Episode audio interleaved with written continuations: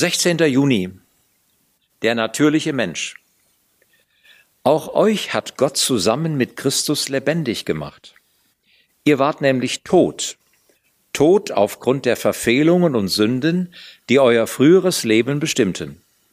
Ihr hattet euch nach den Maßstäben dieser Welt gerichtet und ward dem gefolgt, der über die Mächte der unsichtbaren Welt zwischen Himmel und Erde herrscht, jenem Geist, der bis heute in denen am Werk ist, die nicht bereit sind, Gott zu gehorchen. Epheser 2, 1 bis 2. In 1. Korinther 2 unterscheidet Paulus drei Arten von Menschen in Bezug auf das Leben im Geist. Den natürlichen Menschen, den geistlichen Menschen und den Mensch, der sich von seiner eigenen Natur bestimmen lässt. In den nächsten Tagen werden wir die wesentlichsten Unterschiede dieser drei Menschen im Zusammenhang mit geistlichem Leben veranschaulichen. In Epheser 2, 1 bis 3 finden wir eine präzise Beschreibung des natürlichen Menschen, den Paulus bereits in 1. Korinther 2 erwähnt.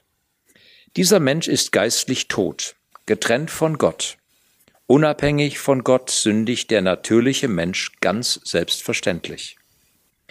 Der natürliche Mensch hat eine Seele. Er kann denken, fühlen und entscheiden. Aber sein Verstand und folglich auch seine Gefühle und sein Wille werden von seiner eigenen Natur gesteuert, die vollkommen unabhängig von ihrem Schöpfer agiert. Der natürliche Mensch hat vielleicht den Eindruck, er könne sein Verhalten frei bestimmen.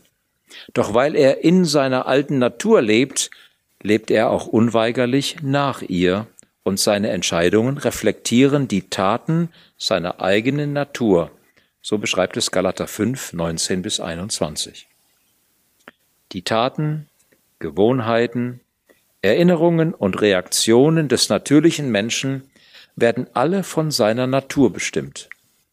Deshalb hat er mit Gefühlen wie Minderwertigkeit, Unsicherheit, Unzulänglichkeit, sowie mit Schuld, Sorgen und Zweifeln zu kämpfen. Der natürliche Mensch lebt unabhängig von Gott und seinem Plan und lebt deshalb auch nicht in Harmonie mit Gottes Absichten für ihn. In der heutigen stressigen Zeit führt ein Leben ohne geistliche Basis dazu, dass der Mensch oft keine positiven Entscheidungen treffen kann, was ihn anfällig macht für verschiedene Krankheiten, wie Verspannungen oder Migräne, Magenbeschwerden, Hautausschläge, Allergien, Angstzustände, einige Formen von Arthritis, Reizdarm, Herzklopfen und so weiter. Die Ärzte sind sich einig, dass viele körperliche Beschwerden psychosomatisch sind. Der Seelenfriede und die beruhigende Sicherheit der Gegenwart Gottes in unserem Leben wirken sich positiv auf unseren Gesundheitszustand aus, weil Gott durch den Heiligen Geist unserem Körper Leben gibt. Gebet. Herr, danke, dass du mich aus meinem früheren Zustand, der von Sünde und Satan geprägt war, errettet hast und mir Frieden und Vertrauen geschenkt hast.